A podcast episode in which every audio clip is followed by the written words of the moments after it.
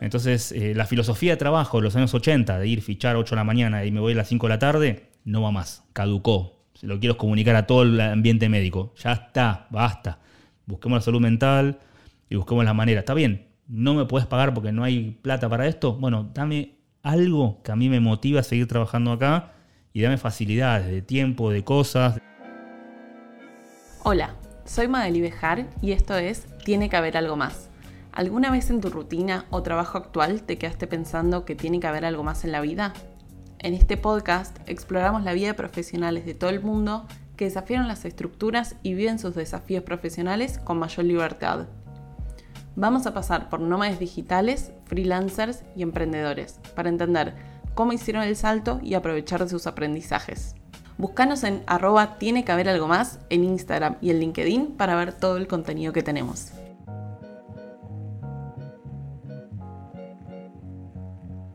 Estabas escuchando a Diego Pereira. Esta es la segunda parte de una conversación doble que tuvimos con él. Si no escuchaste la primera, te recomiendo empezar por ahí para que todo tenga más sentido. En este capítulo vamos a hablar de temas como el modelo de negocios en salud, qué están haciendo en Medivac, estrategias de comunicación frente a antivacunas, algoritmos de predicción, efectos de no dormir y toma de decisiones. Te cuento quién es él. Diego Pereira es médico especialista en terapia intensiva de Argentina founder de Medivac, que es un centro de capacitación de primeros auxilios y RCP que dan cursos online y presencial. Él coordina el programa de HealthTech de la Universidad de San Andrés. Es Global Ambassador de Singularity University y también crea videos médicos online que puedes ver en sus redes y YouTube. Ahora quiero saber qué es y por qué fundaste Medivac, que amo el logo que hicieron. Después para quien nos vea en video, tenemos el logo acá atrás en la pared que está espectacular, que es un corazón con un rayo. Así que por favor contanos, vamos a escribir lo que estamos viendo. Tenemos un corazón, mitad rojo, mitad azul, con un rayo en el medio. Es un corazón que tiene la parte más chiquita en azul por la circulación venosa que uno ve, la sangre venosa. La parte roja, que es la parte arterial, que es el corazón más grande, el ventrículo, que es un poquito más grande. Y en el medio hay un rayo, es por el rayo eléctrico que le cae cuando uno está en paro cardíaco y tira una descarga eléctrica, ¿no? O sea, representa eso. A veces es como un corazón partido, tipo triste, como el emoji de WhatsApp, pero en realidad es un rayo que está cayendo en el corazón como salvando una vida, ¿no? O sea que el estímulo eléctrico es lo que te hace volver otra vez a latir el corazón. Tiene todo un porqué. Y el Medivac viene justamente de una experiencia de, de, Singularity University, donde nos, hablaban de las experiencias de que había de transportes aéreos en salud, etcétera. Son los helicópteros, viste que, como ven en Grecia hay un helicóptero, un accidente en la autopista tal baja el helicóptero, te rescata un paciente y lo sale volando al, aeropuerto del hospital. Bueno, en guerra y en, emergencias, el Medivac, que en realidad es un, juego de palabras acá que quedó traducido al argentino, es Medic and, Evacuation. O sea, cuando uno pide que hay un accidente o algo, pide un médico y que te evacúen, que esa evacuación sea como un helicóptero. Entonces los Medivac son los helicópteros que evacúan pacientes en todos lados en emergencias. Y a mí me gusta toda la parte de helicóptero, volar, tecnología y, un paciente en el medio. Entonces, el Medivac quedó con el juego de palabras como médico, médico, Medivac. Y la verdad que se patentó la, marca, se registró y, está genial y, me pareció que tenía mucho impacto y me gustaba la palabra Medivac. De hecho hay películas como Rescatando al Soldado Ryan, alguna de esas cosas, o La Caída del Halcón Negro, que cuando hay un herido de guerra, los mismos compañeros gritan We need a Medivac. Entonces de ahí viene un poco el, porqué del Medivac. Y Medivac es un centro, empezó como centro de capacitación que se dedica a capacitar gente en salud en cuanto a lo que es primeros auxilios, reanimación cardiopulmonar, esto, resucitación, viste, cuando hacen paro cardíaco, desde lo más básico de ir inclusive a los jardines de infantes a enseñar cómo, si te raspaste la rodilla, cómo curar una herida, hasta darle cursos a realmente médicos especialistas, ¿no? De armar un centro de simulación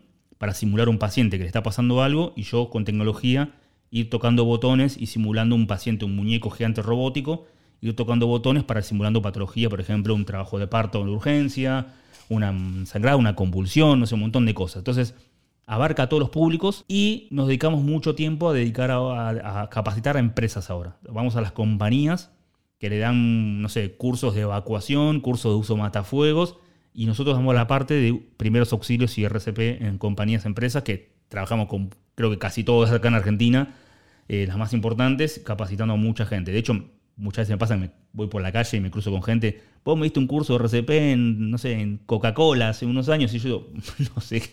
Pero bueno, eh, me, pasa a veces que capacitamos tanta gente y eso fue, pues yo mucho tiempo estuve, fui voluntario de Cruz Roja Argentina, después yo me fui de Cruz Roja y ahí fue donde dije, me hago mi propio Cruz Roja de alguna manera, ¿no? Mi, propio rancho aparte de, esa situación y empezamos con un grupo de amigos a armarlos y después, bueno, la vida fue, fue mutando, pasando gente, etcétera y ahora logramos lo que logramos, ¿no? Que no solamente es un centro de capacitación en cuanto a primeros auxilios RCP, sino que es una compañía que ayuda a emprendedores también a poder eh, llevar a la acción sus proyectos médicos. Como si fuese una incubadora donde ayudamos a proyectos health tech, de lo que es salud y tecnología, a poder implementar. Por ejemplo, a usar desfibriladores en celulares, hacer una aplicación para que la pueda escuchar alguien sordo, o sorda, como la de Mateo Salvato de Háblalo, bueno, para, que la gente entienda, ¿no? Más o menos de, de, qué vamos, proyectos chiquitos que los ayudamos a dar ese primer paso que yo no tuve a la hora cuando quería hacer el dron ambulancia en ese momento, ¿no? En el 2015. Nadie me enseñó en la facultad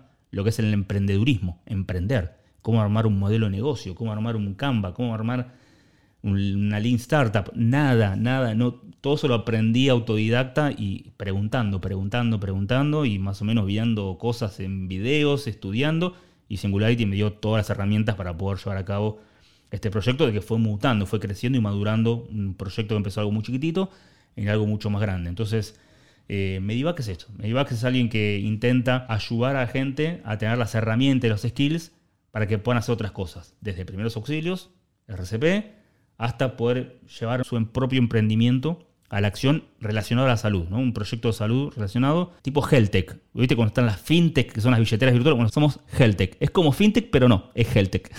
de salud, salud y tecnología. Eso es que no están conocidos las HealthTech, ¿no? Las, las, compañías, las empresas. Y nos dedicamos a eso desde ya hace un tiempo y a, bueno, y a la comunicación también, ¿no? Desde hecho, ahí tenemos una capacitación de, de oratoria y de storytelling, o sea, para médicos, ¿no? De cómo dar una charla en un congreso médico, ¿no? Cómo armar tu presentación tratamos de dar solución a un montón de cosas en salud que no están siendo evacuadas actualmente por una universidad o por una sociedad científica de posgrados. Entonces nos metemos ahí donde nadie está y la verdad que tenemos una muy buena repercusión por el público médico y médicas que les damos una mano con toda esa pata que no tenemos en las facultades. Hasta que lo tenga la facultad y nosotros empezamos a hacer otra cosa también, ¿no? Pero bueno, de a poco.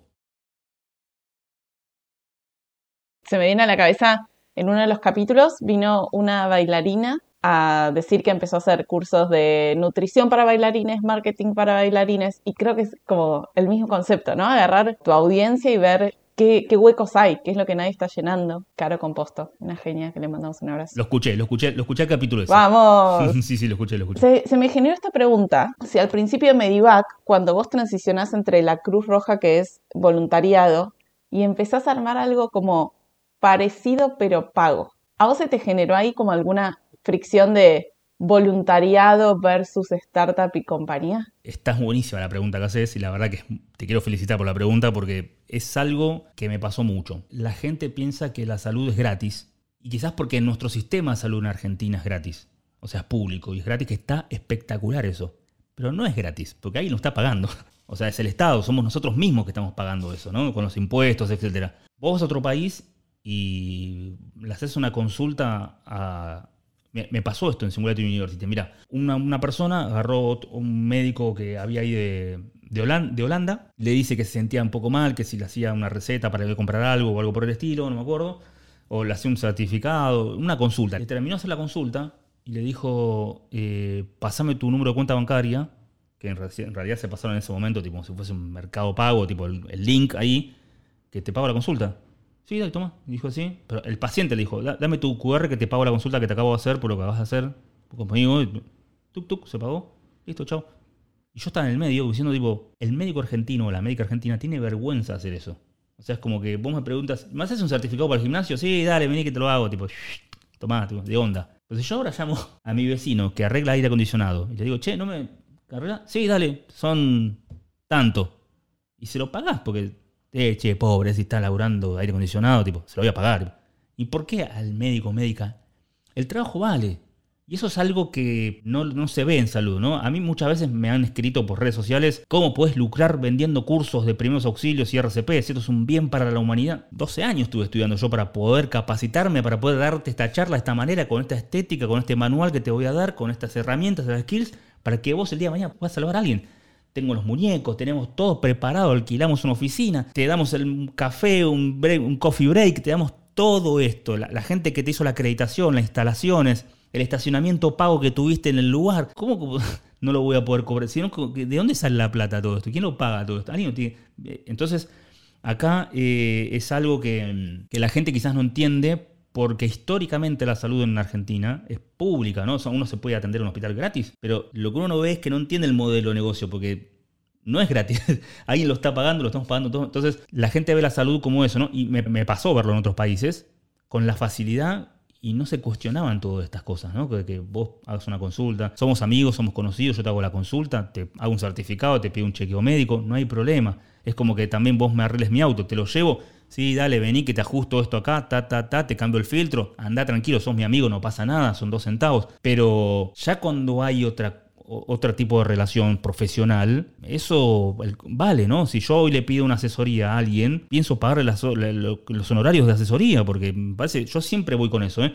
Che, a un abogado, te voy a hacer una pregunta, esto para esto, un problema que tenemos acá, una traba con este proyecto, qué sé yo, decime cuánto me vas a cobrar por esto, o sea, no, no, no, yo te quiero pagar por esto porque me parece que el trabajo vale de todos, o si no te puedo pagar, es decir, bueno, te voy a dar una entrada gratis para que me hagas los cursos toda tu familia de primeros auxilios, ¿entendés? Tipo, es un trueque, no lo sé, como se hacía en el tiempo antes que se cambiaban cosas, ¿no?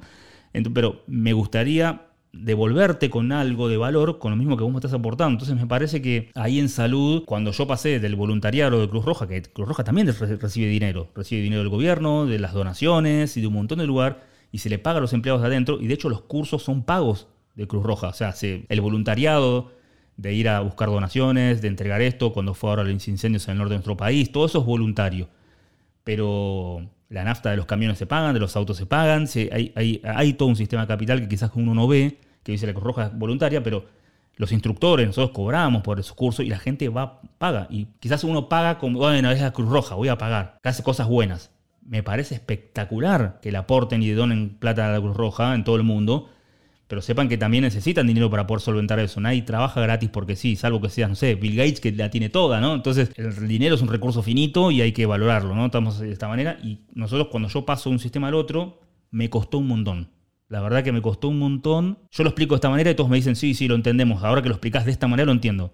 Pero a cada persona que viene me dice cómo vas a cobrar un curso de primeros auxilios, no puedo explicarle estos cinco minutos que acabo de explicar por qué te lo cobro, ¿entendés? Porque necesito pagar todo esto y necesito comprar los fideos para cocinarme de una forma, es un chiste, ¿no? Pero necesito también, no sé, tomarme mi café. Entonces, eh, no vivimos del aire, ¿no? Como quien diría.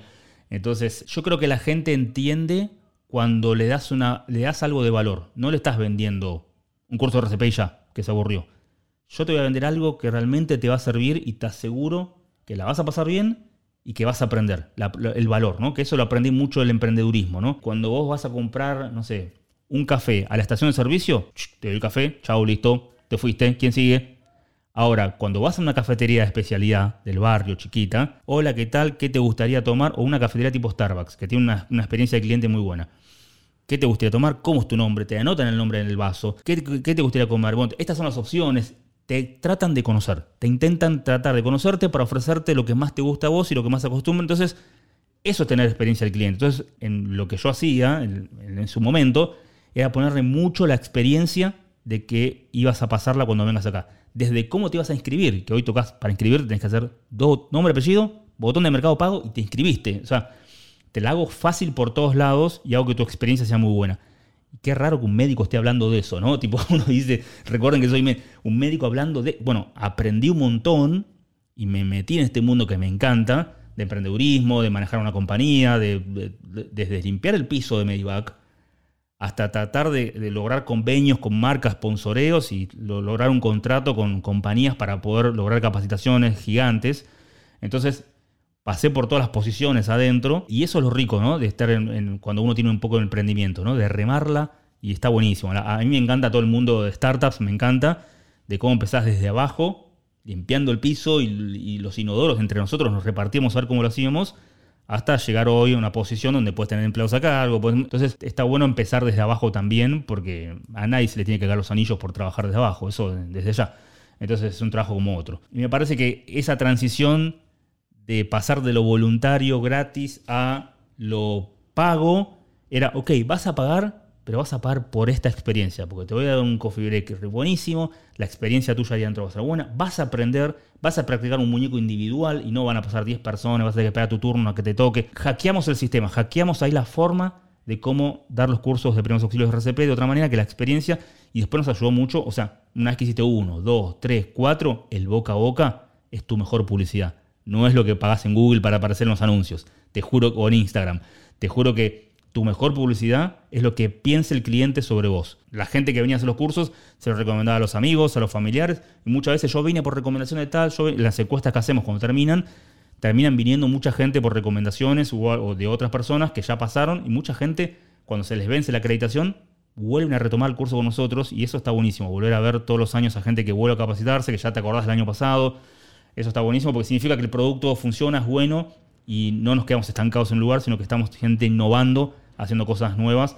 Y me parece que de eso se trata un emprendimiento, ¿no? de, de poder lograr ese valor diferencial que tiene el otro. Hay un montón de lugares donde dan cursos de primeros auxilios.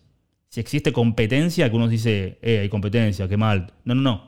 Es lo mejor que te puede pasar la competencia, porque significa que, uno, tu producto funciona, porque si tienes competencia porque está funcionando en otros lados también, y todos quieren hacer lo mismo porque funciona. Y dos es, bueno, tengo competencia, voy a mejorarlo. No voy a ser un taxista peleando contra Uber, ¿no? O sea, vamos a mejorar esto y vamos a hacer lo que la gente elija venir a mí por sobre otro. Y eso te hace que estés constantemente creciendo y renovándote, que parece un poco medio trillado lo que estoy diciendo, pero como médico, para otros médicos quizás puedan escuchar, que después con esto lo, esto lo voy a, este link lo voy a compartir con todo el mundo, este podcast, con todo mi, mi- mente médico, para que lo escuche, que me gustaría que les, si les sirve al menos a alguna médica, médico o algún personal de salud, que somos muy ortodoxos nosotros en lo que hacemos en salud, y que se, que se anime a cambiar algo, o que se anime a esto del, del nómade, ¿no? laboral, digital o lo que sea, me parece que está buenísimo que lo podamos contagiar y que se animen y que después nos den feedback de qué le pareció esto y que nos comenten en nuestras cuentas a ver qué, qué onda. Sí, por favor, después nos escriben a ver qué les pareció hasta acá. Quiero ir hasta a este momento de la historia, que es la pandemia. Vamos de nuevo a salud 100% y está este tweet tuyo que se volvió viral, que acá lo tengo anotado. Después lo vamos a compartir, pero dice, esperé 556 días para escribir esto. Hoy tengo cero pacientes de COVID en la terapia intensiva que más pacientes atendió en el sector privado, que es el Sanatorio Güemes en Buenos Aires. ¿Qué aprendizajes te dejó a vos la pandemia? De repente vino este virus que lo estábamos viendo que venía en China, Wuhan, Italia, España, Estados Unidos. Y veíamos como de a poquito iba bajando en el mapa, ¿no? Iba viniendo a Argentina y decíamos, capaz que es como la gripe A, ¿no? Que el H1N1 que en el 2009 fue como, bueno, fue tranqui, no fue tanto, porque fue una pandemia eso también. Y de repente vimos que no, que la gente se empezaba a morir rápido, que nos dábamos cuenta que a, la- a quienes les iba peor. Y lo que yo, los recuerdos que tengo de la pandemia es mi celular explotando de mensajes de WhatsApp. Pero se construían grupos de WhatsApp, creo que tenía tres grupos de WhatsApp nuevos por día. De repente tenía un grupo de WhatsApp con gente del gobierno, un grupo de WhatsApp con la clínica, un grupo de WhatsApp con mis residentes, un grupo de WhatsApp nuevo con gente de compañías privadas. Me acuerdo que de repente se armó un grupo de, empresarios argentinos, había gente de Globant, yo médico ahí metido, tecnología, a ver qué se podía llegar a hacer con testeos. Eh, Los grupos de WhatsApp me explotaban por todos lados. Al mismo tiempo yo quería leer de qué se trataba todo esto, porque era una enfermedad desconocida, de que no sabía de qué se trataba. Nunca antes visto una placa radiográfica igual en, históricamente en la salud de años, desde los inicios de los conocimientos de la medicina, nunca se vio una placa radiográfica igual a la que generaba el COVID sin vacunas. Miedo, absolutamente un miedo tremendo por no saber. Y encima miedo estando en una posición de coordinador de una terapia intensiva, ¿no? Donde tenés que manejar un equipo de 40 personas. Entonces tenía gente que te decía, Diego, estamos todos en esta, vamos adelante, tipo, ¿en qué podemos ayudar? Reunámonos y vamos para adelante. Tenía gente que decía, quiero renunciar. Gente que decía, tengo miedo, me quiero ir. Gente que me decía, si no me das 10 barbijos, no entro a una habitación. Tipo, una, una cosa, o sea, tenías todo. Y en estos momentos críticos salían realmente las, las verdaderas personalidades de todos. ¿no? Entonces ahí conoces realmente a las personas. Uno dice que siempre conoce a las personas cuando le das poder, dinero. También está el dicho del que lo conoces cuando te divorciás. Cuando te divorcias, tal cual, literal. O cuando realmente estás en una situación crítica, ¿no? Como esta. Como estar en medio de una pandemia, ¿no? Entonces veías quién tenía más carácter de liderazgo, de emprender, de querer decir, vamos para adelante a hacer esto. Tenías al kamikaze que decía, tipo, me meto en la habitación sin nada, tipo, ah. Y tenías gente que decía, yo no voy al sanatorio, no, no lo piso y dame 20 barbijos y plastificame herméticamente con todo para que si querés que vaya a pasar por la puerta del sanatorio. Es muy difícil trabajar con gente, dejar conforme a todos. Hay gente que te empieza a odiar, hay gente que te empieza a querer más. Entonces es, mantener ese equilibrio y al mismo tiempo tus propios medios, tu propio entorno familiar que te preguntaban por todos lados, los medios de prensa, me llamaban de canal de televisión por toda hora para que vaya a hablar de qué se trataba eso, cuando yo no sé de qué voy a hablar porque no, nadie sabe nada de qué, qué pasa en ese momento, era muy difícil. Lo que aprendí es que tenemos estímulos por todos lados todo el tiempo, desde personas que te preguntan. O sea, a mí me pasó un momento que yo dije, quiero agarrar mi celular y tirarlo y no tener celular nunca más en la vida. Algo que aprendí de Martina Rúa fue que en una charla, ella me dio una, una, charla en una facultad y me dice, tenemos que aprender a organizar nuestro tiempo y a tener espacios en blanco en la agenda. Cuando vos te organizas tu agenda, tenés que tener espacios en blanco. O sea, programate, bloqueate la agenda con espacios en blanco para hacer nada. Pero, ¿cómo nada? Me siento con culpa si no hago. No, no, no, no, no te sientas con culpa. Justamente busca espacios en blanco para que te pinte lo que tengas que hacer en ese momento. ¿Querés jugar a la Play? Jugar a la Play. ¿Querés hacerte un cafecito? Hacerte un cafecito. ¿Querés tirarte a dormir? Tirarte a dormir. ¿Querés hablar con tus viejos? Hablar con tus viejos. Un espacio en blanco para que surja. Necesitamos eso y yo en ese momento necesitaba eso. Un espacio en blanco y tiempo. Tiempo para organizar, tiempo para hacer un montón de cosas. Toda la gente se encerraba en sus casas y yo salía. O sea, que yo no conozco qué es estar encerrado en una, casa, no conozco lo que es el home office y todo eso, porque nunca quedé dentro de mi casa, ¿no?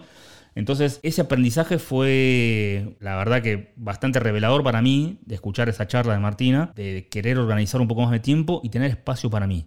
Porque yo en ese momento de la pandemia era todo por todo el mundo. Era yo siendo exprimido y absorbido mis energías para todo el mundo. Laburamos tremendo. Y el día ese que llegó, que tuvimos paciente cero por el tuit este, que fue un día después de la segunda ola, que no ya había vacunas y todo, y se logró un, paciente cero, porque fue una de las terapias más grandes que laburó en la Ciudad Autónoma de Buenos Aires con pacientes graves, junto con del Hospital Italiano y todos los hospitales de la ciudad también. Y, y de repente fue como, che, cero pacientes. Estábamos con una compañera, Carla, me acuerdo, mi compañera. Cero pacientes, sí, cero pacientes. Che, cero pacientes. ¿Cuánto tiempo pasó desde que empezó esto que tuvimos nuestro primer paciente, que me acuerdo, el paciente número uno del sanatorio, lo intubé yo en el sanatorio, lo, conecté a un respirador. Desde ese día hasta hoy, que tenemos cero, ¿cuánto pasó? No, ya ni me acuerdo el número, 560 y pico, no me acuerdo del... 56. 556 días. Hicimos agarramos a Siri y dijimos, Siri, ¿cuántos días hay de acá hasta tal día? ¿Viste que te hace la cuenta Siri? Lo tiró, lo anoté y dije, esto es un tweet, le digo a Carla, a mi compañera. Esto, es para un tweet, tipo, eh, pasaron 550... Y me dice, mirá si nosotros hubiésemos sabido el día 1 que necesitamos 556 días para decir tipo, ahora tenemos cero pacientes. No sé si hubiésemos podido. La verdad, no sé si hubiésemos podido, yo hubiese renunciado al medio, creo que todos hubiésemos renunciado, no hubiésemos ido a nuestras casas encerrarnos a home office, no sé. Te juro que agarraba cualquier laburo menos ese. Y, y le dije, che, mira, esperamos tantos días para esto y como que no lo festejamos, no escuchamos los aplausos a las 9 de la noche, nada, como que no pasó nada. Dije, alguien tiene que decirlo esto. Y lo puse, pero fue jugando, fue un, mientras que íbamos subiendo una escalera en el sanatorio. Lo iba tuiteando ahí. Tiki, tiki, tiki, tiki, tiki, tu, enviar. De repente el celular me volvió a explotar de vuelta, no de grupos de WhatsApp, sino que de gente que retuiteaba, ponía like. Me llamaban, me, llamaban Jorge Real, me llamaban tipo Laje, me llamaban gente que nunca pensé que me iba a llamar por teléfono a las producciones de, los, la televisión, de la radio, todo en medio de prensa. Yo decía, ¿qué pasó? Tipo, no entendía nada. Nunca, no soy influencer, viste, Santi Maratea publica algo y explota el celular, viste, publica algo Messi, le explota, yo creo que tiene notificaciones apagadas en el celular, porque yo tenía todas encendidas, mi teléfono explotaba y ahí vi el poder de la comunicación y de la tecnología, ¿no? De cómo un tweet que sin querer pensaste que no impactaba, pero para nosotros tenía mucho significado. Yo dije, como, nadie nos da bola. Esto, ¿Te fijas? Mi, mi Twitter no tiene. Es el único tweet que tiene que explotó. Después tengo dos, tres likes, como cualquier persona normal, ¿no? Y de repente puse esto y se viralizó por todos lados. Y ahí dije, che, mira, este aparatito acá tiene un poder increíble. Y nosotros podemos hablar a través de las redes y un montón de cosas. y podemos comunicar un montón de cosas. Entonces podemos impactar. La verdad que ese tweet fue como un reconocimiento para todo el equipo. La verdad que fue un reconocimiento de decir tipo, che, gracias por todo lo que hicieron y nos merecíamos un reconocimiento. Después hace poco nos, la legislatura nos dio un premio acá al Sanat, un reconocimiento por todo el trabajo que se hizo, que fue hace poco, pero mm, yo creo que ese tweet estuvo mejor para mí. Fue un reconocimiento, fue como, me he cruzado después en eventos, en cumpleaños, en reuniones con amigos, qué sé yo, que me decían, vos sos el del tweet, imagínate, después me decían, yo decía tipo, no sabía que tenían tanta repercusión todo esto, y gente que no conozco me retuiteaba, no sé, fue, una cosa muy buena, y creo que nunca en la historia de la humanidad un reconocimiento, un trabajo de equipo médico vino a través de un retweet, ¿no? Entonces, me parece que, se haya hecho viral durante tres horas en Argentina, que fue tendencia en la lista. Mi hermana me mandaba captura me decía, sos tendencia en Argentina y contamos el tiempo y durante tres horas estuvo en la lista de los 10 trendings. Sé quién es, yo creo que la gente entraba y decía, ¿qué pasó? Y cuando leían el tweet, le daban like o lo retuiteaban. Y ahí se, bueno, el poder de la viralización, ¿no? Que de repente un médico está haciendo viral algo, ¿no? otro hito, ¿no? Dentro de la carrera de un médico tradicional, ortodoxo, que está haciendo viral un tweet y no vendiendo humo, sino que contando el laburo de dos años sin parar que tuvimos. Entonces, eso fue súper conmovedor revelador, importante. Y cuando uno hace las cosas bien y con trabajo, esmero, todo, después llegan los frutos. O sea, nosotros no lo esperamos, la verdad que no esperamos nada, como que bueno, nos cobran más barato, a veces nos hacen descuento en el McDonald's de acá a la vuelta, cuando nos hacen, descuento por ser personal de salud, ¿viste? Ese era todo nuestro premio.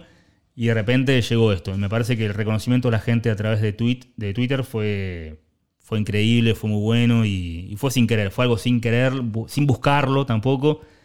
Y fueron esas cosas de la vida, ¿no? Que uno aprieta un botón y de repente explotó y sin, sin querer. Y la verdad que estuvo muy lindo porque estuvo bueno para todo el equipo, ¿no? Que estuvo todo contento, estuvieron todos contentos con, con ese tweet y, y, después yo de repente en la tele hablando de, este tweet y que en una pantalla LED en un noticiero muy importante de prime time, este, poniendo un tweet de fondo, tipo, una cosa impensada que nos reíamos después entre todos.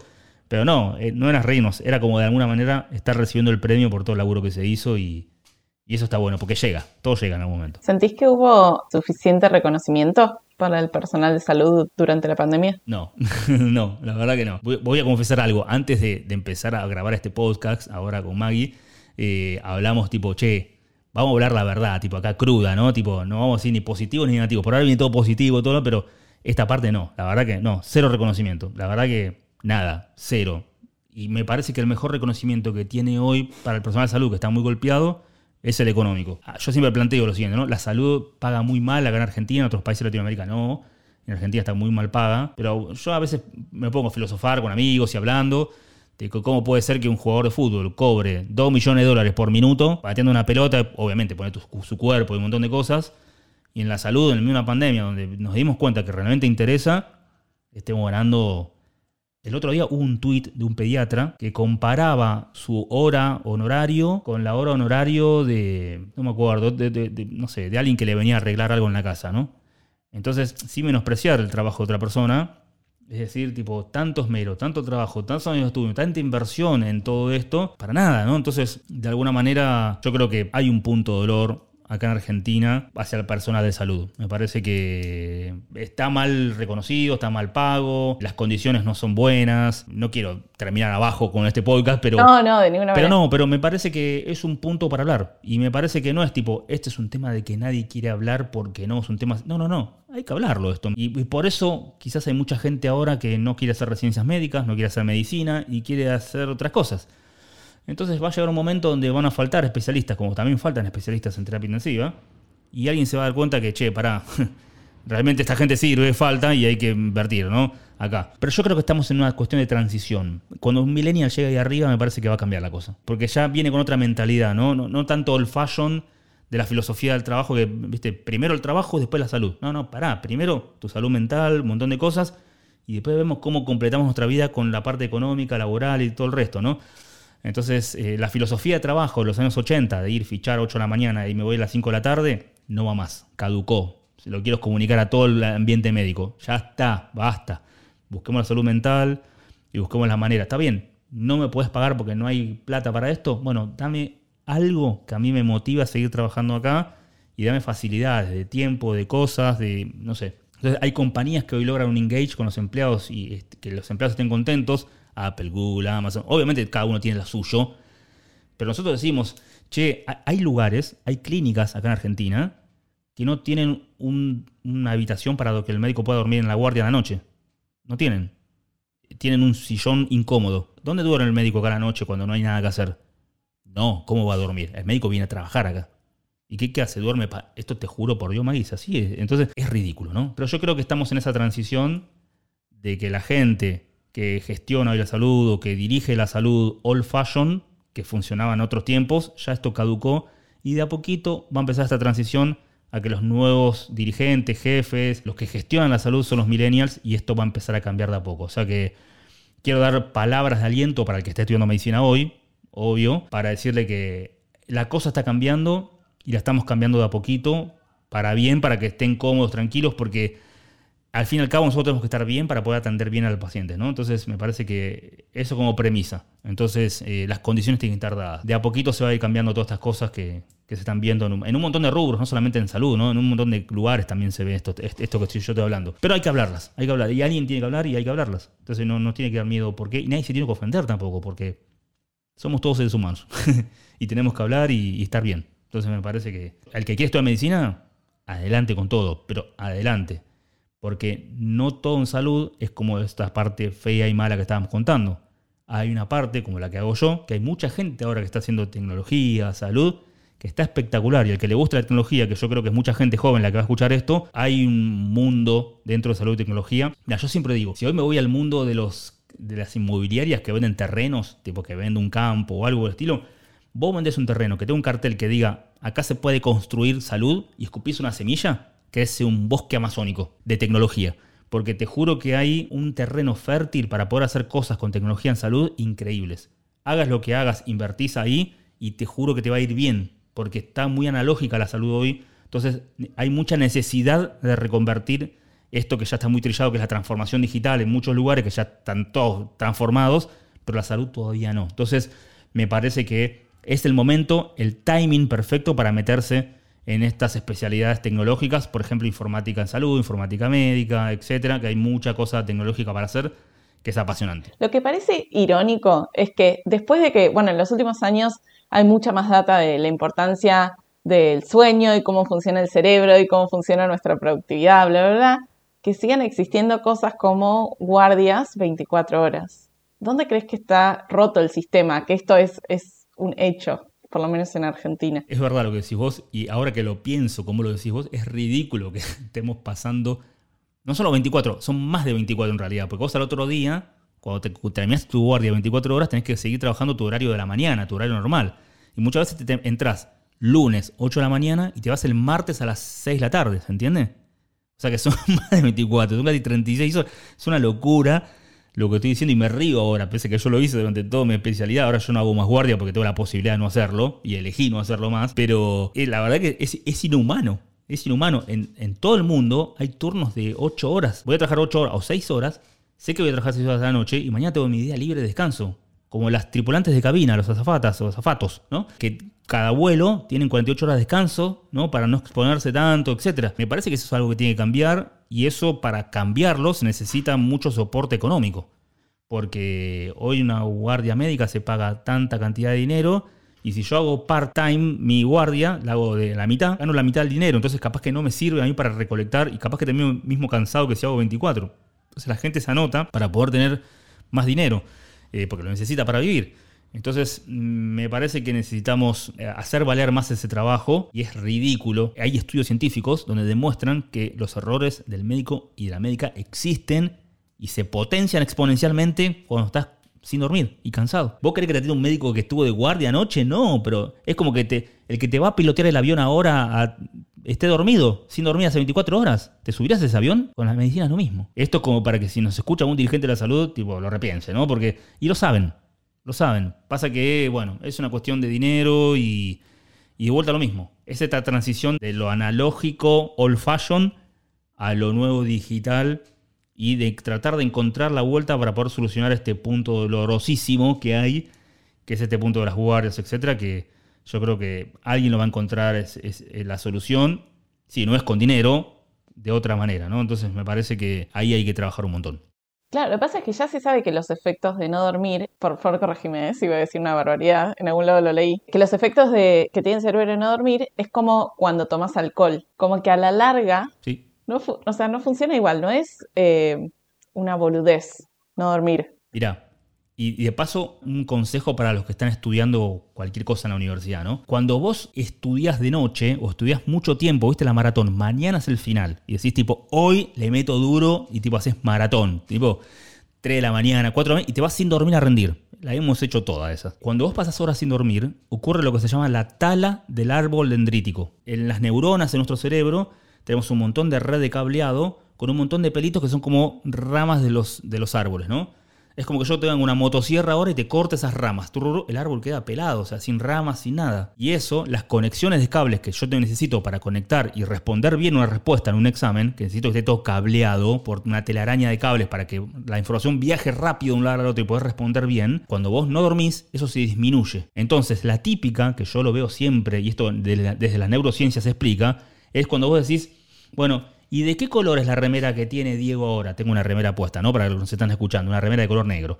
Entonces vos decís, pero si yo le escuché la respuesta en el podcast, que Diego dijo que tiene una remera negra, pero ahora no me sale la respuesta, ¿viste? Cuando decís, la tengo en la punta de la lengua y no me sale. Yo lo escuché en el podcast cuando dijo de qué color era, pero ahora no me puedo acordar porque lo escuché ayer y no estoy durmiendo desde ayer. Bueno, el que durmió y consolidó todo eso al otro día dice, Diego dijo que tiene una remera negra en el podcast.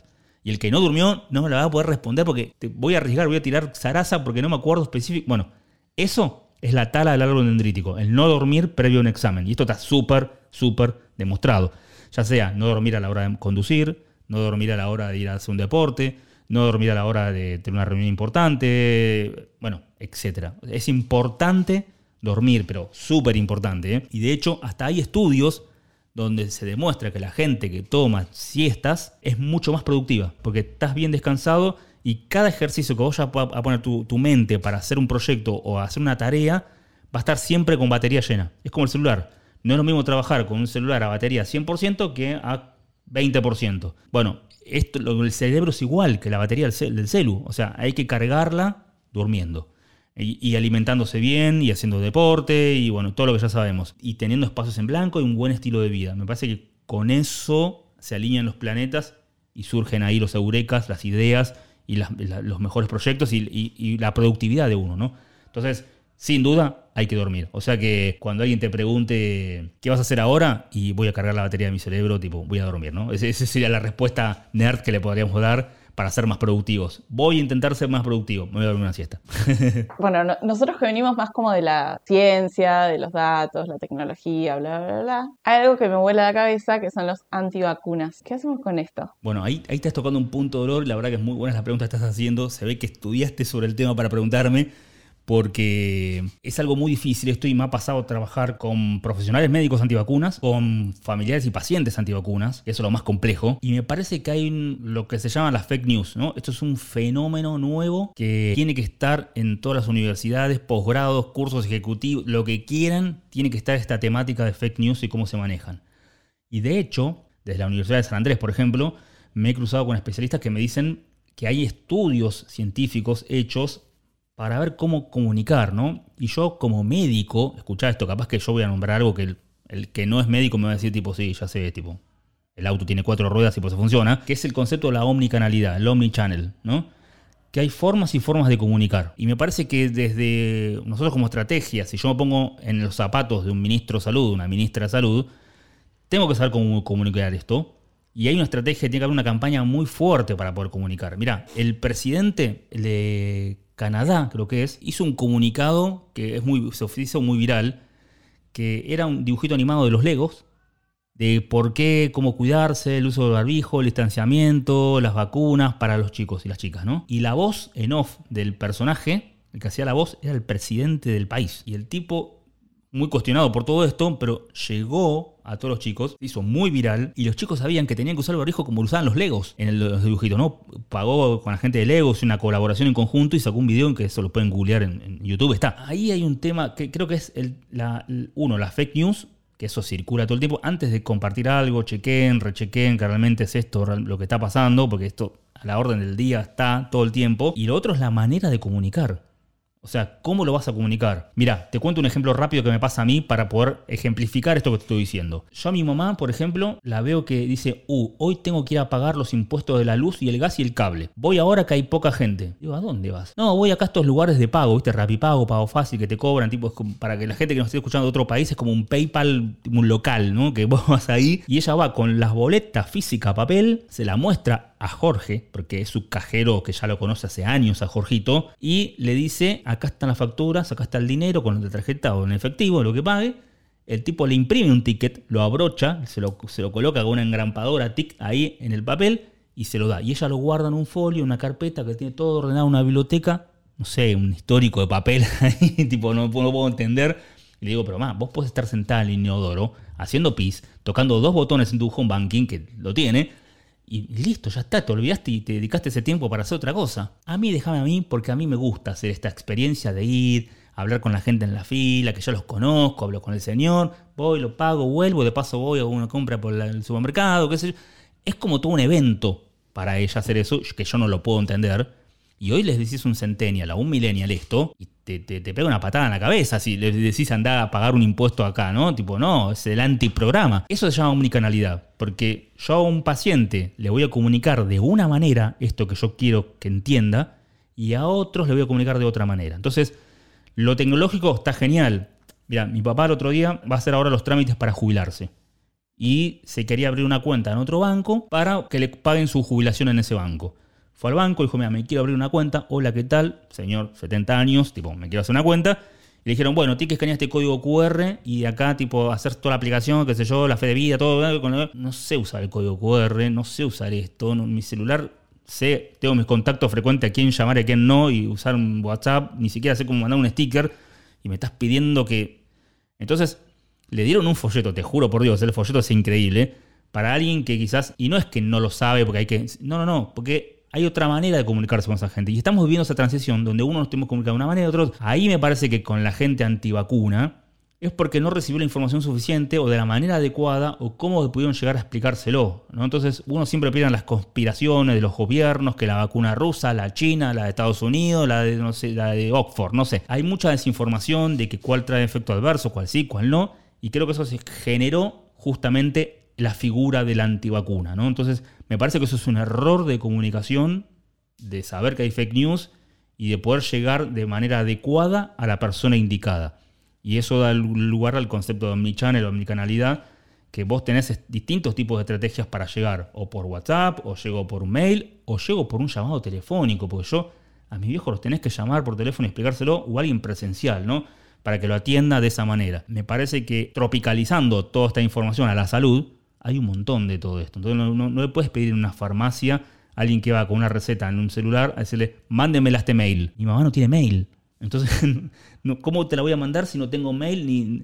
Entonces me llama por teléfono, me pide que yo le mande la receta esa que le mandé por foto al mail de la farmacia, que me saque una foto, ella que sí sabe, saca foto y mandarme. Mientras tanto en la fila la miran todos con cara de no muy buenos amigos. Entonces, la experiencia de ella dentro de una farmacia ya es mala porque le pasó justamente algo por un, error de comunicación. Con los antivacunas me parece que es exactamente lo mismo. Obviamente que siempre va a estar el blanco y el negro, el River y el Boca, ¿no? El Putin y el presidente de Ucrania y, el Estados Unidos. Eso siempre va a haber un lado y el otro. Pero tenemos que tratar de dar las herramientas y poner a exposición y dejarlo a la vista, decir, mira, esto es lo que hay por esto, por esto, por esto y por esto, ¿no? Y tratar de ver la estrategia de cómo llegar a esa persona. Hasta hay estudios de neurocientíficos para saber cómo llegar a una persona, ¿no? Eso es una delgada línea, ¿no? Porque muy utilizado esto de la neurociencia en la política, de cómo quiero que me voten a mí para ganar una elección, ¿no? Entonces, desde la, la neurociencia, que es algo nuevo, entre comillas, que se está viendo ahora, hay un mundo increíble para investigar de cómo lograr una buena comunicación efectiva sin llegar a un mensaje subliminar, ¿no? Es apasionante el tema, para investigar un montón. Y me parece que el tema de los antivacunas es respetarlos, obviamente, darles a entender y decirle, mire, nosotros vamos a hacer esto, esto y esto. Y obviamente nosotros en salud siempre respetamos la autonomía del paciente. Si el paciente no quiere que le hagamos un tratamiento o algo, se lo respeta. Pero se le explica cuáles son las complicaciones que pueden llegar a traer por no querer recibir tal tratamiento. Y se firma todo legalmente y bueno, se respeta y se ve. Y se lo acompaña, ya sea en su mejoría o en su deterioro, según cómo evolucione, ¿no? Esto es legalmente medicina legal. Muchas veces no hay que llegar a esa instancia, si uno logra una buena comunicación y explicar bien, no se llega nunca a eso de llegar a afirmar un, rechazo de un medicamento, una vacuna, un tratamiento, porque yo pienso que la vacuna me va a hacer mal y es todo mentira. Si lo explicás de una manera, se lo mostrás y la gente lo ve, como a mí me mostraron en Singularity University que esto se hacía de esta manera, tocando y metiendo manos en el barro, me parece que es una muy buena estrategia para poder cambiar las cosas y, realmente demostrar, ojos que no ven, ojos que no creen, ¿no? Dice el dicho.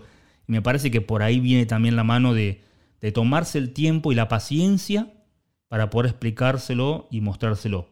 Te aseguro que el 80% cambia de opinión, un 20% obviamente va a seguir con la misma opinión, pero bueno, pues, con eso no, no podemos hacer nada pero me parece que desde el vamos, desde el inicio, se tendría que haber tenido otro tipo de, estrategia comunicacional, no digo acá en Argentina, ¿eh? a nivel global, ¿eh? a nivel global estoy hablando de esto, y que se utilice la ciencia para esto. Por ejemplo, las neurociencias, que de hecho tienen un montón de laburos publicados en Lancet al respecto de cómo comunicar en caso de una pandemia, donde yo que comunicar que todos usen el barbijo, eh, cómo lo comunico, ¿no? O sea, bueno, hay un montón de estrategias y está todo estudiado pero me parece que por ahí va la cosa. Qué pena que como que se logró la parte científica de tecnología para conseguir las vacunas y que porque falla la comunicación con cierto, cierto segmento, o sea, tengamos que estar debatiendo esto. Como, ¿Qué pensás vos de estas estrategias que se implementaron tipo, si no estás vacunado, no podés entrar a un lugar o estar en un lugar al aire libre o te pago para que te vacunes? Es súper difícil esta pregunta. Mira, en China, por ejemplo, te pagan y te daban facilidades de créditos para que puedas comprar una propiedad si te vacunabas. Esto pasó en China, ¿eh? Literal. Fue así inicialmente. Ahora lo sacaron, pero en el principio que nadie quería vacunarse, estaba.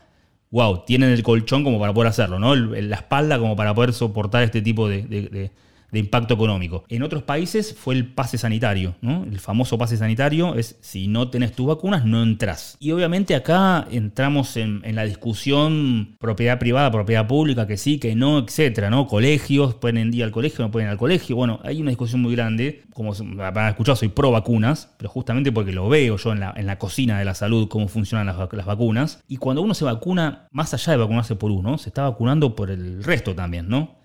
Entonces es una cuestión de que si queremos que bajen los niveles de, infectados y, contagiados, es lograr una, vacunación masiva. ¿no? La Organización Mundial de la Salud emitió un documento que se llama el Certificado de Vacunación Inteligente, que es para llevarlo el QR básicamente con una aplicación para llevar el calendario de vacunación, que sin ese calendario de vacunación no se podía ni subir un transporte público. ¿no? En Europa fue bastante aceptado. La verdad que no tengo una postura muy formada a todo eso, porque me van a criticar un montón, pero yo de alguna manera estoy a favor de, de eso. O sea, uno es libre de ir o no ir a un lugar. Y yo como dueño de un bar, por ejemplo, que puedo, tengo el derecho de admisión de quién entra y quién no entra, básicamente, puedo decir que sí y que no. También depende mucho de la etapa de una pandemia donde uno esté. Si estamos en el pico de la ola, donde te están contagiando todos, bueno, pase sanitario sí o sí, o sea, en este momento. Que va a ser flexible, pero a partir de esta fecha, donde los casos ya bajaron y tenemos un margen de seguridad, como estamos más tranquilos y no solo barbijo en la calle, un montón de cosas, bueno, acá vamos a estar un poco más flexibles y más laxo todo esto, ¿no? O sea, para entrar a Lula Palusa, por ejemplo, no, te piden el pase sanitario. Y en el Lula Palusa había gente que usaba barbijo y otra gente que no. Entonces, nadie pidió, eso parece que en un momento dijeron que iban a pedir, nadie pidió nada después. Pero bueno, es una cuestión de ver en qué momento de una pandemia estamos como para poder tomar estas decisiones estrictas, para una cuestión de protección masiva. Si yo me pongo en los, en los zapatos de un ministro de salud, si estamos en el pico máximo de contagio, eh, me parece que mi estrategia hoy es para sanitarios, pero voy a ser flexible cuando los casos bajen, ¿no? que fue lo que se hizo, y no mantener una estructura en el tiempo estricta de fase 1, no, no, porque eso daña la salud mental de todos y económica y un montón de cosas. Entonces, ¿en qué momento estamos de una pandemia como para poder tomar tipo, tipo de decisiones? Ni por una ni por otra, pero me parece que por momentos es necesario tener un pase sanitario, sí o sí, por momentos es innecesario. No estamos haciendo nada mal, o sea, no, estamos perjudicando a nadie, sino que todo lo contrario, es todo bueno lo que estamos haciendo con la vacunación. Y en esto de tomar eh, mejores decisiones basadas en datos, ¿me contás qué es lo que hicieron en el WEMES durante la pandemia junto a Rocking Data, que es una historia fantástica? Tal cual, la, historia te la resumo rápidamente. Mira, cuando yo empecé a ver todo esto de las incertidumbres en la pandemia, qué pasaba, qué no pasaba, qué había, qué no había, qué estaba haciendo otros países para copiar la película de otros países para hacerlo acá, vi que hubo un algoritmo llamado Blue Dot, de una startup llamada Blue Dot, como punto azul, que predijo antes de la Organización de la Salud, che, acá pasa algo, en Wuhan y en Shanghái. La computadora interpretó que había mucha gente que perdía el gusto, el olfato, la catalogaban como neumonía típica, atípica en las historias clínicas, y a los 20 días se morían todos.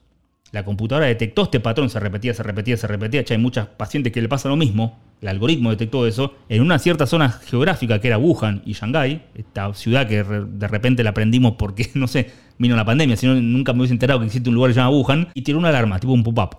Así una ventanita, tuk, pasa esto. Nadie le dio importancia, cerraron la ventana, siguieron con todo lo que estaba pasando. Y dos semanas posteriores, la Organización de la Salud dice: estamos en presencia de un brote. Brote, que es chiquitito en esa zona. Después es epidemia, cuando agarró toda la ciudad, y después es pandemia global en todo el mundo, ¿no? Ahora, yo no digo que este algoritmo pudo haber detenido una pandemia. No sé si lo pudo haber, lo iba a lograr o no, si le daban importancia o no. Deberíamos volver con una máquina del tiempo atrás y ver si le damos importancia o no. Pero cuando lo vi, dije, che, pará, esto tropicalizarlo a Argentina, lo, voy a, lo, busqué al algoritmo, viste, por las páginas tipo GitHub, encontrando algoritmos libres, qué sé yo, Reddit, qué sé yo. Fui buscando, encontré más o menos algo y otra vez me pasó lo mismo que cuando fueron los drones. Un médico no puede adaptar esto a nada, no entiendo nada de código de programación. Y agarré dije, necesito a alguien que sepa de esto.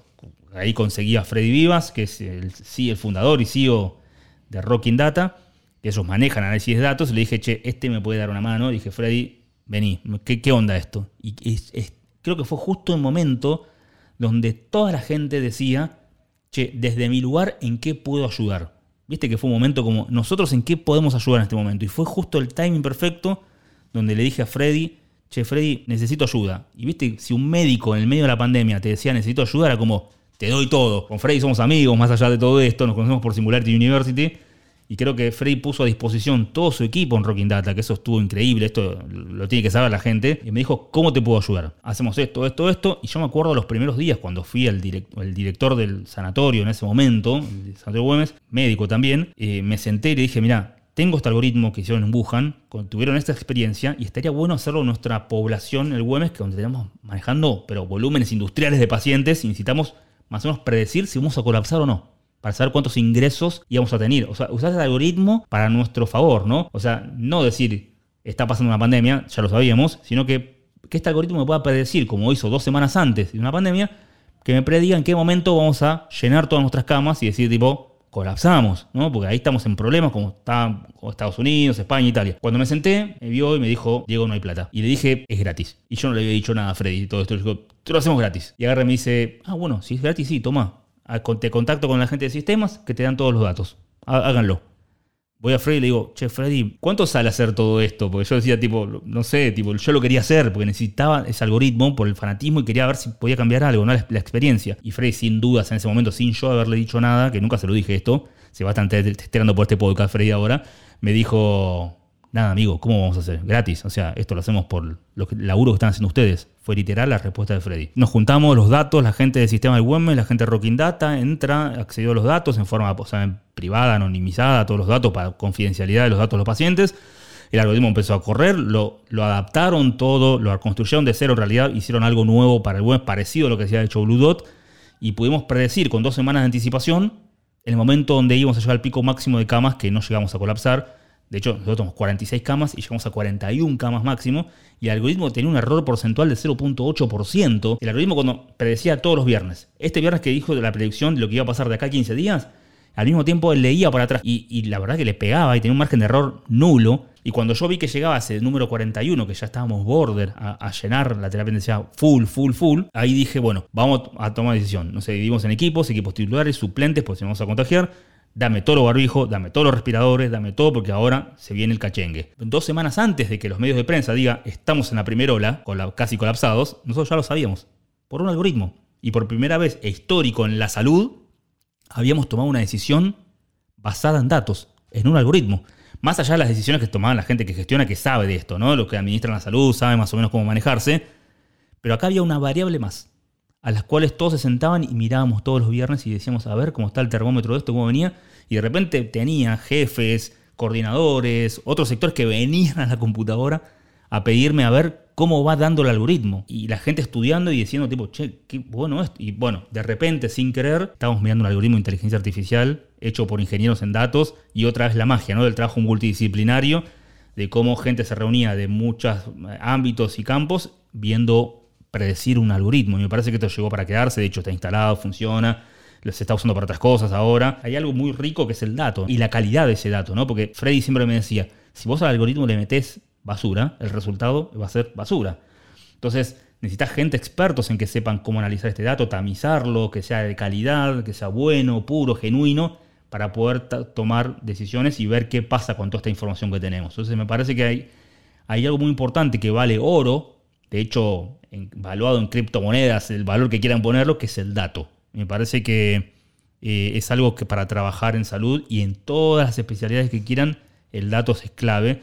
Y nosotros sin querer, de repente nos topamos con algoritmos y viéndolo como copiando un modelo de, de Blue Dot, lo hicimos acá y la verdad que estuvo increíble cómo podemos tomar decisiones basadas en datos. Me angustia una cosa de esta historia, que es, ¿qué hubiese pasado si Freddy decía, mi trabajo no es gratis, mi trabajo vale X? Probablemente no hubiese existido ese algoritmo. Sinceramente, ¿eh? porque los trabajos de ingeniería, los trabajos de datos son costosos, se cotizan en dólares, las horas de desarrolladores van en dólares, no van en pesos argentinos, que está súper evaluado, y hubiese salido muy caro. De hecho, mucha gente después le cayó a Freddy para querer copiar estos algoritmos, para implementar otras cosas, y generalmente, seguramente va a haber un podcast de, con Freddy, seguramente todo, todo esto. Ya lo grabamos, el de Freddy. Ah, ya lo grabaron, espectacular, listo. Seguramente van a ver algo. Y contó esta misma historia, pero desde su lado. Uh, ese hacer un mashup ahí, tipo un capítulo de esto, aparte debe ser increíble. Ahí los vamos a unir. Bueno, imagínate que hacer un trabajo de esto de datos es costoso, porque las horas de desarrollador son caras en todo el mundo, es esto. De hecho, hoy muchas de las compañías de salud que tienen algoritmos implementados son compañías de salud relacionadas con la industria farmacéutica, que son compañías globales que tienen la espalda económica para poder solventar este tipo de tecnología y tienen la mentalidad en otro lado también, ¿no? Más allá. Piensan en más allá. Hoy un hospital público no le puedes pedir que inviertan dólares en un algoritmo de inteligencia artificial porque no tiene otras prioridades, ¿no? Te cuento un ejemplo rápido. Hay un hospital público acá que no vamos a dar nombre para no quemarlo, pero me pidió una asesoría porque quería instalar una historia clínica, electrónica. ¿No? Salí del papel y era, bueno, dale, perfecto, vamos a hacer el diagnóstico a ver qué onda. Ya cuando entramos al hospital, un tipo de seguridad me toma el ingreso de un libro de actas, ¿no? Su nombre, su apellido, su DNI, y me pone un libro de actas, el ingreso del hospital y la salida. Ya vi el papel ahí, la lapicera. Cuando ingreso le pregunto a uno de los directivos dónde están las computadoras acá para ver la, la tecnología que tienen, si, si bancan estos, estos softwares. ¿Dónde están las computadoras? creo que por allá hay una te juro que era una computadora, no sé si la vas a conocer porque sos muy joven, pero AT386 es una computadora tipo de los años 90. Te estoy diciendo las primeras 80, 90, esa transición, una computadora muy vieja. Y claro, son computadoras que no toleran ni un Windows 2000, ¿entendés? Entonces dije, bueno, ¿y dónde está la, contraseña del Wi-Fi de acá? ¿Cuál es? No, no, acá no, Wi-Fi no. Allá cerca de la ventana, ahí agarras buen 4G, me dice. Y pero, ¿dónde están los el data warehouse, o sea, los servidores, el cableado de las redes? No, no, acá no hay nada de todo eso. En vez de presupuestar una historia clínica electrónica, terminamos presupuestando, junto con el gobierno de la ciudad, una compañía que provee internet acá en Argentina, cómo romper la calle de la avenida para que puedan pasar los cables de fibra óptica hacia esa manzana del hospital, que está una manzana, para poder proveer internet. Entonces, le faltaban fierros a ese hospital. Tecnológico, hardware, ¿entendés? Hay muchas prioridades hoy en día en cuanto a salud que faltan. Entonces, estamos muy atrasados en muchas cosas en el sistema público, que hablar de un algoritmo de inteligencia artificial, pagarlo en dólares, es, todavía no. hay que hacer un sprinter acá, hay que meter una, una, inyección de adrenalina para que esto vaya mucho más rápido y que la transformación sea mucho más rápido y más ágil para ahorrar en costos a un futuro. Entonces, hoy quizás empresas como la de Freddy Rocking Data están trabajando ya más con industria farma y no tanto con un hospital público donde la necesidad pasa por otro lado. Entonces hay que también entender y hacer ese diagnóstico, ¿no? De bajar a tierra de cuál es la realidad, porque vamos a volar a la estratosfera, nosotros hablando de algoritmos de inteligencia artificial, ah, un montón de cosas. Pero bajando la tierra en Argentina hay que otras prioridades y hay que también tener esa, e, esa cancha como para poder diagnosticar y decir, tipo, a este hospital le falta estas cosas, a otro le falta... Entonces, y ni hablar si me voy al norte de nuestro país, ¿no? Otra realidad, otro mundo, tipo inframundo, ¿viste? En el sistema de salud hablando, ¿no? Entonces, hay muchas cosas para resolver, nos queda muchísimo para trabajar y creo que estas nuevas generaciones que vienen de, de gente que está haciendo salud y tecnología va a poder dar una mano importante y de a poquito vamos a ir cambiando. Sí, qué difícil esto cuando sobre todo en nuestro país que es tan cortoplacista, ¿no? Que es todo como emergencia tras emergencia política, económica y, social. Y a estar hablando de esto, un algoritmo que tenés que comprar carísimo a largo plazo, bla, bla, bla, cuando no tenés internet y estamos, estamos complicados, ¿no? Como sociedad. Te lo voy a contar con un ejemplo. En el medio de la pandemia, para tratar de abstraerme de mi trabajo diario del COVID, creo que terminé pagando todas las plataformas de, de tipo Netflix, todas. Creo que... O me voy robando de, familiares, ¿viste? Que uno lo paga y las comparten entre todos, la típica que hacemos todos esa, ¿no? En Amazon hay una película, Songbirds, como el sonido de los pájaros, Songbirds, que era una película basada en la próxima pandemia, decía el COVID-23, dice el tipo, ¿no? Entonces decía... ¿Qué le pasa a este tipo? Todavía no resolvimos esta. Esto, imagínate, en medio de la pandemia sin vacuna. Todavía no pasamos, apenas empezó esta, COVID-19, y ya está hablando del COVID-23. ¿qué, se fumó este tipo? Decía yo. Hizo un ejercicio en su cabeza, eso lo, relató después en, una nota. Y el tipo se levantaba a la mañana con el sonido de los pajaritos que le cantaban a la mañana, algo impensado que pase en una ciudad como esas. Y el tipo dijo, le voy a poner así a esta película, el sonido de los pajaritos, pero es una película proyectada en la próxima pandemia. O sea, él en Hollywood no pensó en lo que está pasando ahora, ya está pensando en lo que viene. Ahora, a lo que yo, cuando yo vi eso, me voló la cabeza y dije, nosotros en nuestra institución, o en los gobiernos, o en las compañías donde trabajamos, seas de trabajo donde trabajes, ¿hay algún departamento, comité, oficina o un grupo de personas que piense cómo va a ser esta profesión de acá a 10 años? O sea, ¿hay gente que proyecte y que vaya desarrollando proyectos de acá a 10 años? Lo inicio hoy, son largoplacistas estos proyectos. ¿Hay gente que haga eso? No, estamos con el matafuego pagando los incendios todos los días, tapando los baches como podemos y no solucionamos nada de raíz. Entonces, lo que vos decís es muy cierto porque no tenemos esa filosofía del ego, se llama, del ego como los muñequitos, del ego. Que donde yo, no sé, hoy viene un nene, una nena, construye el ladrillito, ti, ti, ti, lo armó y se aburrió y se fue. Porque la concentración de un nene o una nena no dura más de 5 minutos en algo fijo, ¿no? Se va. Hablando tipo de neurociencias. Ahora, mañana viene de vuelta y viene con un compañerito, una compañerita del jardín o del colegio, y los que agarran, no agarran ese bloque y lo destruyen todo. Fíjate que no lo van a hacer nunca. Sobre ese bloque que ya se armó, que está compacto y bien armado, siguen armando con las piezas ahí. Y el que viene atrás lo va a seguir armando. Y lo va a seguir armando hasta que llegue algo que se destruye o, o arma otra cosa porque no tiene más piezas para utilizar. Pero si tendrían más piezas, no lo destrozan. Van a otro y construyen otro. Esa filosofía que tienen los chicos del jugar con los ladrillitos tipo Lego, Rusty, esas cosas, no las tenemos nosotros en nuestros trabajos, en nuestras profesiones. Entonces, si esta gestión de un gobierno o de una gestión de una compañía privada o pública, lo que sea, hizo las cosas bien y construyó algo copado, no se lo tires abajo porque pensaba que era hincha de River y vos sos hincha de Boca. No se los tires abajo. O sea, construí en base a lo que se hizo bien y continúa ese proyecto. Que haya una continuidad y que haya una proyección a 10 años como pensó este director de cine más allá de si la película es buena o no, esa invitación a mí me dio lugar a decir, che, pará, pensemos cómo va a ser la terapia intensiva de acá a 10 años, pensemos cómo va a estar la tecnología de acá a 10 años. Entonces, empecemos a construir desde ahora para los que vengan atrás, dejar un terreno fértil para que siga construyendo en base a esto. Esa filosofía no la tenemos. Entonces, me parece que es clave que también nos enseñen en los colegios, en las universidades, en todos lados, esta modalidad de trabajo de no solamente solucionar problemas diarios, cortoplacistas, sino que también empezar a trabajar en esos proyectos paralelos a largo plazo, que no vas a ver quizás nunca ese resultado, pero sí lo va a ver otro. Y capaz que vos, algo que se empezó en los años 80, lo estás viendo hoy el resultado. Y que esa gente que laburó en los 80, en los 90 y en los 2000 por vos, hoy lo estás viendo acá. Entonces va, a ser un sistema de recompensa todo el tiempo. Entonces por eso me parece que es clave la educación de, esta de este tipo de modalidades de trabajo. Me parece que es, es clave para poder perpetuar en el tiempo y sostener un sistema. Me encantó esta recomendación de película porque sí, es brillante el ejercicio, sobre todo cuando recién había empezado la, la pandemia.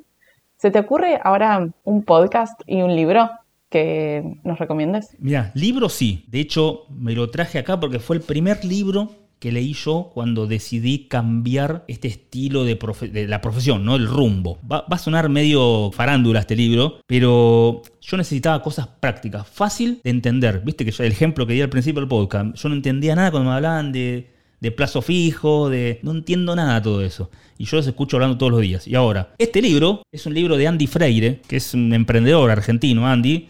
Se llama 50 claves para emprendedores. Es un programa que él, estaba como columnista en la CNN y eran preguntas que le mandaban los oyentes a él sobre cómo emprender. Entonces es un libro hecho con preguntas de la gente normal, de la ama de casa, de la abuela que está acá, del paseador de perros, del verdulero, gente súper normal, clase media baja o media alta, que le hacían preguntas en dónde tengo que invertir mis millones de dólares, en qué bono, en qué acciones, hasta preguntas es cómo cambio mi logo porque el de que está, el, el local de que está enfrente, bueno, no es un libro de bolsillo porque no entra en el bolsillo, pero es corto, tiene 160 páginas, y la verdad que las 50 preguntas, eran 50 preguntas que yo le haría a alguien que sabe de emprender. Y después me metí en un montón de libros de, de emprendedurismo, como de el, Ideas en la ducha, de Stanislao Bajrach, Pasaje al futuro, de Santiago Bilinkis, fue un libro que me motivó mucho. Los libros de Martina Rúa son espectaculares, los podcasts de Martina Rúa, ya ahí me meto en podcast, son increíbles, son muy buenos. Alguien que me gusta mucho a mí también es Alejandro Melamed, eh, para escucharlo en podcast o en libros. De hecho, escribió un último libro ya Tiempos de Valientes, que de hecho yo tengo una intervención en ese libro. Él habla de los cómo la gente valiente, entre comillas, se reconvirtió y se adaptó a los tiempos de hoy por la pandemia, etc. Y habla de muchos, no sé, de, los barberos, los peluqueros, los odontólogos. Y hay uno que es médico, y yo me, llamó a mí para escribir esa partecita, son dos hojas de intervención, se llama Tiempo es muy bueno. Para mí Ale tiene una, Alejandro Manuel tiene una manera de comunicar muy buena. Me parece que por ahí. Y el de Pasaje al Futuro está bueno que él lo escribe después de haber vuelto de Singularity University.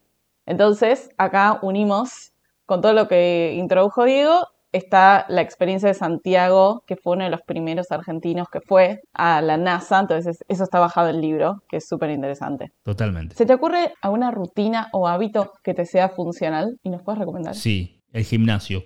Te y no el gimnasio de decir voy a CrossFit a levantar 1500 kilos y a darlo todo, tipo, ah, esos locos que están haciendo eso, que se rompen todo el cuerpo y salen lesionados. Yo tengo eso muy particular que me cuesta arrancar, la agenda full y me aburro a veces rápido las cosas y la rutina, algo diario, ¿no? Les recomendaría todo lo que es el ejercicio físico de tipo de rutina funcional. Que uno dice, no, eso lo hace Doña Rosa porque. No, no, tipo eh, functional, hit, eso que son un poco más intensos y meten algo de crossfit también de peso, qué sé yo. La liberación de endorfinas que tenés cuando salís de un gimnasio de hacer una actividad física cuesta arrancar un montón.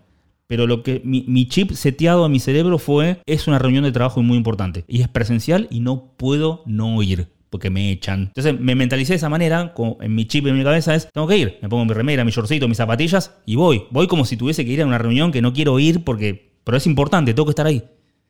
Y una vez que arrancás, dije, che, mira, está bueno esto, ¿eh? Como que arranqué, tipo, estuvo bien, qué sé yo.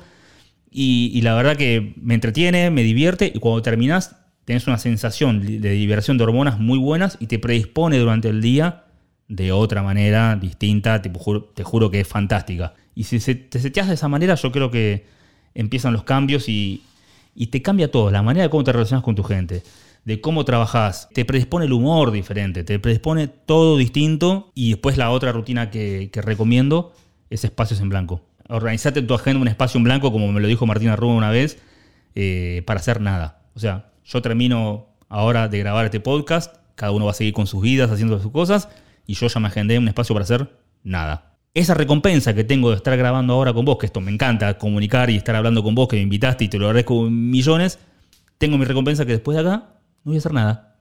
Y está bien no hacer nada. Entonces, eso lo súper recomiendo, no hacer nada.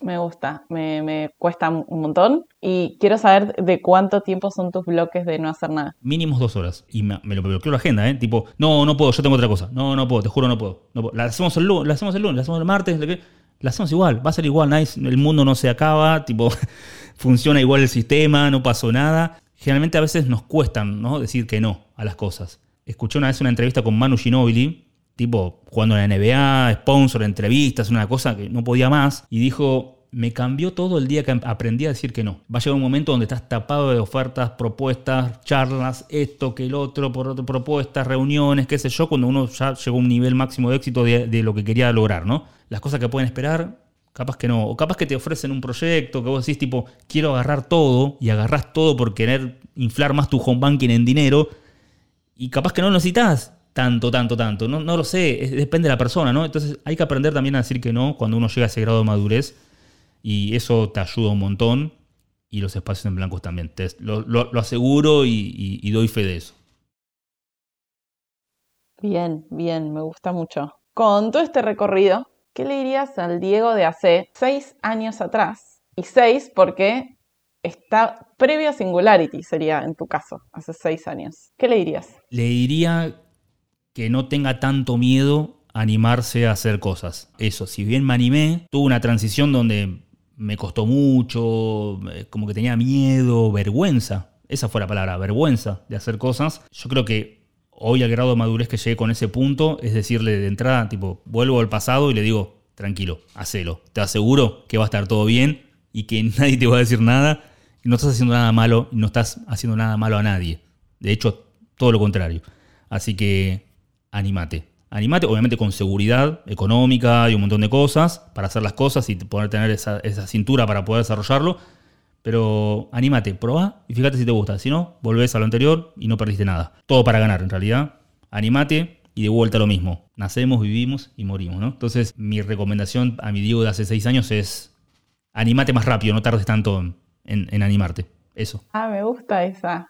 Me gusta anímate más rápido. La gente que quiere saber más de vos y de tu trabajo, ¿dónde te puede encontrar online? Me aseguré, como así medio fanático de la tecnología, medio tequi, es que todas mis redes sociales sean arroba doctor arroba DR Pereira con Y. En todos lados está el arroba doctor que por suerte nadie lo usó, y hice como una estrategia así de marketing, ¡fu! todo arroba doctor. Y en la página de internet que es medivac.com.ar, ahí está toda la parte de la empresa, la compañía, ahí está mi contacto directo, mi mail directo personal, está ahí también para que puedan contactar, que ahí me pueden localizar fácil. Pero en arroba doctor Pereira en Instagram es la mejor. Ahí contesto siempre y estoy ahí en Twitter también. Bueno, todo esto va a estar igual linkeado, pero ahora quiero, para cerrar este capítulo, palabras o pensamientos finales a quienes nos escuchan. Para finalizar este podcast, les voy a dejar como unos tatuajes en el cerebro que me gustaría que se lleven de esto, ¿no? Una vez di una charla TED y la gente que me coachaba para la charla TED me decía, la gente no se va a acordar quizás todo el contenido de este podcast o de toda tu charla de lo que vas a hablar, pero sí se va a acordar de cómo la pasó. Entonces, cada vez que escuchen este podcast o escuchen el nombre mío con el de Maggie, van a decir tipo, che, este podcast entre Maggie y Diego estuvo bárbaro, me cambió, escuché. Entonces, es un poco la intención. La primera es animarse a hacer cosas más rápido. Anímense a hacer cosas rápidas, no tarden en tomar decisiones, eh, anímense, no tengan miedo, asesórense, pregunten, sean transparentes, vayan con la verdad, nunca oculten ni quieran vender algo por otra cosa, sino que como ese paciente que yo dije en algún momento que en el final de vida me confesaba algunas cosas y se llevaba deudas a, a otra vida, no se lleven nada a otra vida, háblenlo, de eso se trata el ser humano, que tenemos la capacidad de comunicarnos y de poder ir siempre con la verdad y, de frente. Lo otro es que no tengan miedo a cambiar algo por otra cosa. Si uno quiere hacer emprender un viaje, otro negocio, cambiar de rubro o lo que sea, no tengan miedo de eso, anímense, porque estamos en un sistema donde podemos validar rápidamente algo. No es como el tiempo de antes que uno pasaba años haciendo algo y no sabía si iba a funcionar o no. No, hoy en los tiempos en los que movemos podemos validar con ayuda de gente rápidamente si esto funciona o no. O sea, pregunten, asensórense, acepten las críticas como constructivo, acepten siempre y, pidan que la gente lo construya. No se rodeen de, aplaudidores, eso, eso es súper importante. Eh, siempre es importante que, haya gente que molesta y, es, a, mí por lo menos cuando me empiezan a criticar en algo, yo pido, yo tengo identificado gente que, que, me critica siempre, que son buenos criticadores, y le digo, bueno, críticame, críticame esto que te voy a hacer, por ejemplo, este podcast. Cuando se los voy a dar, críticame. Y me van a decir seguramente, habla más lento, no te trabes tanto, te des una papa en la boca. Bueno, esas cosas siempre me la dicen, pero tómenlo como a favor para corregirlo y diviértanse con eso, tómenlo como un juego. Y no, mi recomendación es que no se olviden nunca de jugar y divertirse. No, no pierdan nunca ese niño o niña que tienen adentro, ¿no? Que cuando ¿Se acuerdan cuando eras chiquito jugabas a, un juego, a la play, a saltar, a jugar al fútbol, a la pelota, a los jueguitos, los Legos? No sé, todos tenemos un recuerdo chiquitos. Y nos, encanta eso, ¿no? De hecho, para finalizar y ya para, para concluir el podcast, yo tengo un tatuaje acá atrás en mi brazo, que son unas coordenadas, unas coordenadas en el mundo. Vos estas coordenadas las, las pones en Google Maps y ahí va eh, la casa de mis viejos, donde nací, mm, me desarrollé, me crié y toda mi infancia y mi esencia está ahí. Entonces, cada vez que paso por la casa de mis viejos es como, acá está mi esencia, acá está toda la materia prima mía, ¿no? De acá vine yo. y fue una infancia con mucho juego, estimulación, música. Mi hijo es un payaso, entonces es un fenómeno. Mi hijo siempre me motivó a eso, ¿no? A animarme, a reírme, a tomar las cosas, pese a los momentos malos, críticos, un montón de cosas y ayudarme con un montón de cosas. Entonces, me parece que busquemos esa esencia nuestra de dónde venimos, de lo bueno, tomemos eso bueno de nuestra infancia, lo que más nos divierte, y tratemos de traspolarla a nuestra edad adulta, ¿no? Y a decir, tipo, seguimos siendo niños nosotros porque a todos nos gusta de alguna manera jugar a algo, divertirnos, un juego o algo, pese a ser adultos y tener otras obligaciones ¿no? y otras cosas. Entonces no, no, no, no perdamos nunca eso que tenemos adentro de niñez para divertirse. Eh, parecería que es un podcast para el Día del Niño o de la Niña, ¿no? Esto, pero realmente es así. Yo siempre tómenselo con humor y la vida le va a ser más fácil. O sea, vayan tranquilos, contagiando esto de alguna manera para que fluya. Nacemos, vivimos y morimos. Estamos de paso acá, así que dejemos una huella, un tatuaje en, alguien y pasémosla bien. Eso es lo importante, pasémosla bien. Animémonos a otras cosas, a probar y, a disfrutar. Espectacular. Diego, mil gracias. Me encantó esta entrevista, ¿cómo la haces? Qué honor poder tenerte y poder como investigar tu cerebro. Así que gracias, estoy segura que bueno, a los que escuchen toda esta conversación también pasamos por un montón de cosas, un montón de momentos. Wow, me pasó volando. ¿eh? Estoy segura que va a servir y te mando un abrazo. bueno, muchas gracias, che. Gracias por escuchar este capítulo. Todo lo que hablamos y los links están en las notas del episodio. Tiene que haber algo más, está hosteado por mí, Magali Bejar, producido por Jessica Wolf, diseñado por Sol Sierra y la música es de Locksbeats. Nos vemos la próxima.